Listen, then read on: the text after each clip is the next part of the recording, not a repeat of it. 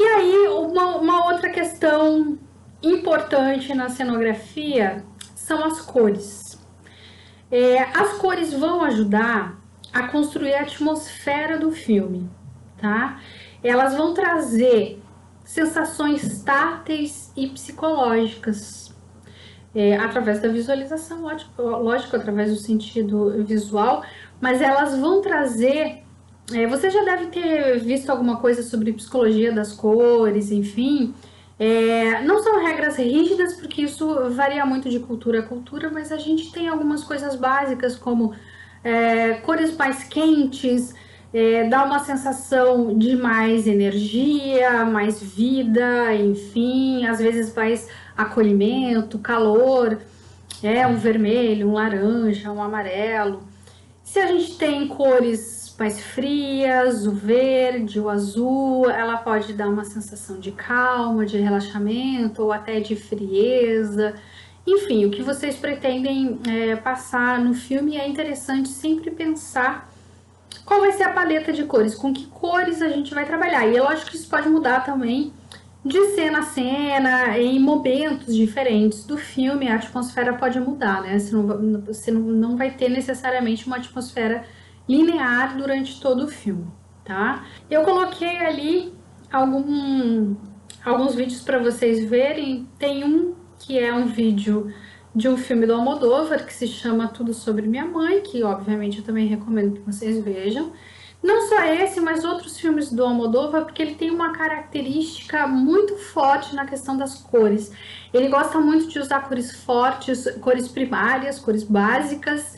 É, isso sempre tem a ver com seus, os personagens. Os personagens sempre são mulheres fortes, vibrantes, enfim. É, então essas cores têm uma relação com os personagens e com o lugar que elas habitam. É interessante que vocês é, percebam essa relação nos filmes. E aí eu coloquei outros três vídeos, que é uma trilogia de um diretor polonês chamado Krzysztof Kieslowski. É, a trilogia que é chamada Trilogia das Cores. E aí ele usa né, o lema da Revolução Francesa, liberdade, igualdade e fraternidade, é, e relaciona cada item desse a cores. Então a gente tem o um filme que se chama A Liberdade é Azul, A Igualdade é Branca e A Fraternidade é Vermelha. Então na Liberdade é Azul, tem um vídeo ali para vocês assistirem, a cor predominante, obviamente, é o azul. No, na Igualdade é branca, o branco e na fraternidade a vermelha a gente tem o vermelho. Mas o que é interessante é, observar é que ele usa as cores de formas diferentes. Às vezes é na iluminação, às vezes é no cenário, às vezes é no figurino, às vezes é só um objeto. É, então é interessante a gente ver de que forma em cada filme ele faz uso das cores. Coloquei os três vídeos ali, mas se vocês puderem, tiverem acesso, recomendo que vocês assistam os filmes completos tá? E aí a gente tem um outro item que é interessante que vocês planejem, que são as texturas. A textura é tão importante quanto a cor, e é uma coisa que vai causar uma sensação em quem está assistindo, mas dificilmente uma pessoa vai assistir o filme e falar, olha que interessante as texturas. Então é o tipo de coisa que você não racionaliza, mas que é muito importante. E se a partir de agora vocês começarem a prestar atenção nos filmes, vocês vão começar a perceber essas sensações que as texturas é, trazem para a caracterização dos personagens e dos cenários e, portanto, elas também estão ajudando a contar a história, tá? Tudo isso que a gente está falando da direção de arte está ajudando a contar a história do filme, tá? Então, o que são as texturas? Elas dependem muito do material escolhido, que vai ser predominante em cada cenário. Então, se é pedra, se é madeira, se é metal, se é concreto, enfim. É... E aí, cada um deles vai trazer algumas sensações é, suavidade, rigidez, umidade, enfim, por exemplo, madeira e metal. A madeira, ela passa uma sensação de calor, de acolhimento. O metal é mais frio, duro, seco. é, tem um contraste muito grande. Então, dependendo de quem é aquele personagem que vive naquele lugar e a sensação que eu quero passar com aquela cena, eu vou escolher um material específico. É, os materiais também exprimem a ação do tempo em determinado local, por exemplo, a madeira que já está desgastada, apodrecida, úmida, é, o musgo na pedra ou na parede, né, o bolor da parede, na própria roupa, o desgaste dos tecidos. Isso é interessante é, observar e planejar, lógico, com antecedência. É, então, se eu quero mostrar um lugar que está abandonado, ou eu quero mostrar uma pessoa né, que já está que tem uma já tá numa condição de vida muito ruim, enfim, as roupas estão tão desgastadas, estão rasgadas, enfim, esse tipo de coisa vai mostrando a ação do tempo e a condição daquele personagem, tá? É, é, interessante observar que os materiais, nem sempre, o material que, que, o cenário vai ser construído, nem sempre vai ser um material original. É, é possível se fazer, construir, por exemplo, pedra de isopor. E aí você vai né, fazer uma textura, pintar, iluminar de uma certa maneira, por isso que o diretor de fotografia é muito amigo do diretor de arte, eles precisam pensar essas coisas juntos. Então isso acontece muito em filme. Nem sempre é, a textura que está imprimindo na tela é do material original, mas a sensação que dá é a mesma. É, e aí cenógrafos experientes vão ter né, esses recursos à mão. No caso de vocês, vocês vão planejar e aí a execução é outra etapa. Os exemplos que eu coloquei para vocês, a gente tem o filme do, de um diretor japonês chamado Kurosawa, um filme chamado Sonhos, que ele é, é inspirados em obras do Van Gogh. Então você tem um personagem que entra nessas telas, então é ele está em, em, em, locações é, reais, mas dentro das telas. Então é interessante como que ele faz para transpor essa textura específica dos quadros do Van Gogh, né, das pinceladas, enfim, das cores é, em cenários reais. Então dei uma olhadinha no vídeo. É, o outro que eu coloquei ali é de um filme que se chama O Céu que Nos Protege, de um diretor chamado Bernardo Bertolucci. É, que é interessante nesse filme é que os personagens eles estão num momento é, complicado do relacionamento, da relação deles, e aí eles vão para um lugar que reflete tudo isso. Então o cenário é, a lógica que eles estão num deserto, né? O cenário é árido, é seco, é... então ele está transparecendo mais ou menos essa relação dos personagens. Então a gente tem essa essa sensação enquanto está assistindo o filme.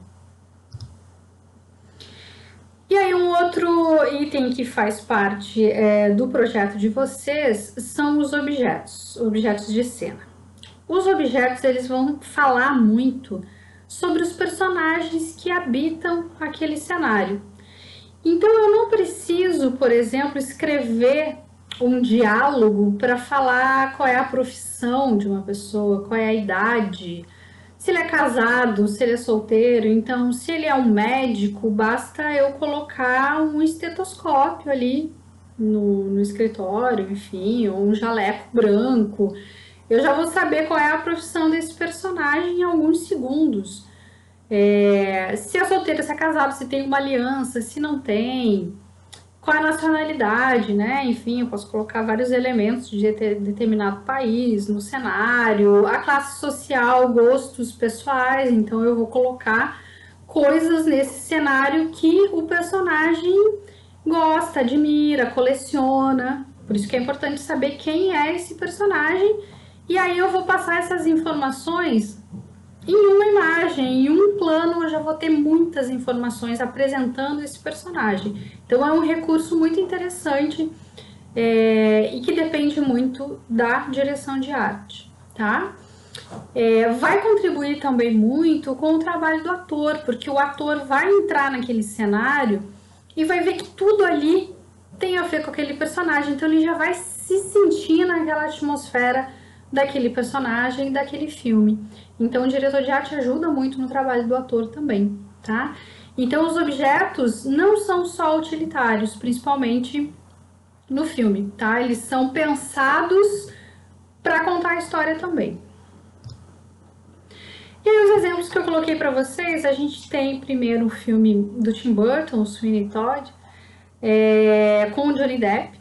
E aí o que eu coloquei para vocês, na verdade, é um trecho do, do making off, ele tá em inglês, mas só para vocês terem uma ideia do que ele tá falando, ele tá falando sobre a navalha, que ele é um barbeiro, o personagem, e a navalha é a ferramenta de trabalho dele e é muito importante durante todo o filme. Então teve todo um trabalho de pesquisa dessa navalha, do design, como que ela ia, né, a ergonomia, como que, é, que, o, que o ator ia segurar essa, essa navalha. Então o próprio ator participou é, do design, da escolha desse objeto. Então é um objeto é, de cena muito importante e foi trabalho da direção de arte definir como ele seria.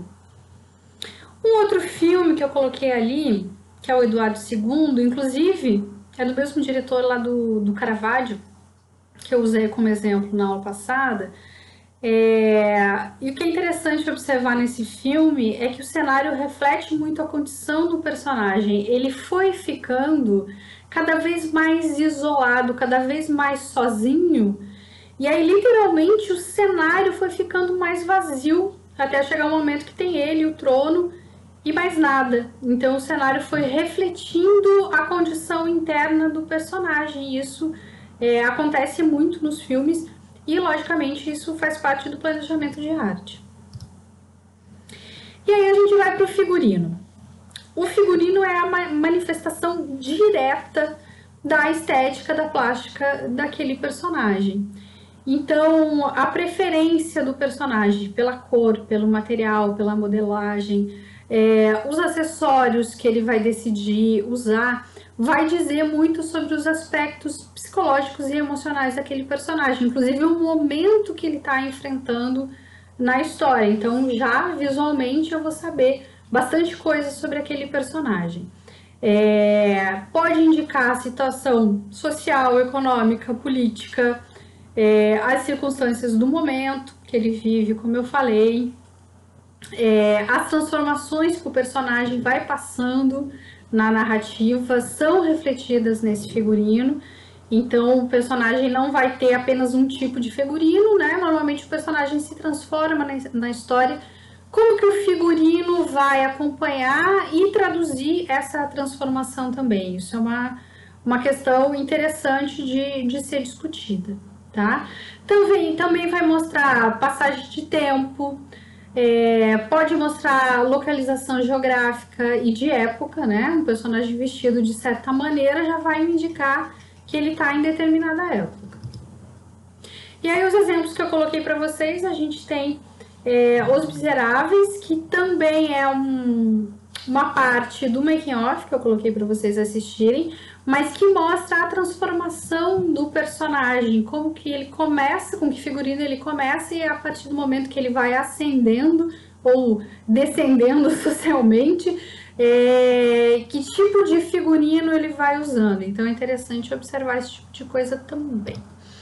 É, maquiagem. A maquiagem vai ter um papel importante na identificação do público com esse personagem.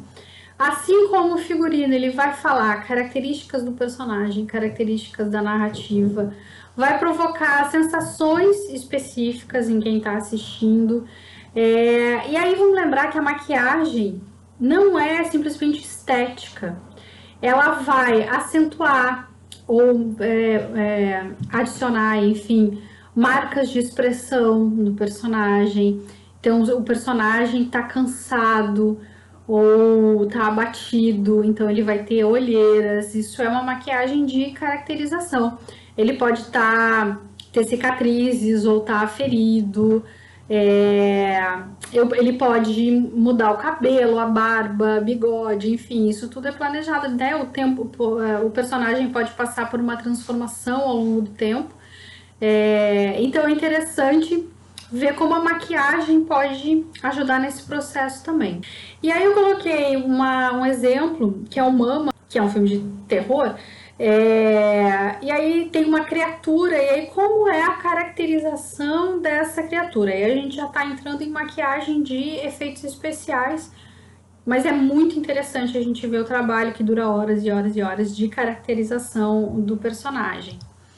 É, tem um vídeo ali também que mostra essa questão da caracterização do personagem, principalmente pela maquiagem, ao longo do tempo. Ela é uma montagem com vários filmes, é interessante vocês olharem também. E aí a gente vai para os efeitos especiais, que é o último item do nosso projeto de arte. E é interessante porque normalmente a gente pensa é, que efeitos especiais são efeitos digitais, mas não necessariamente. Eles podem ser também mecânicos ou óticos, tá?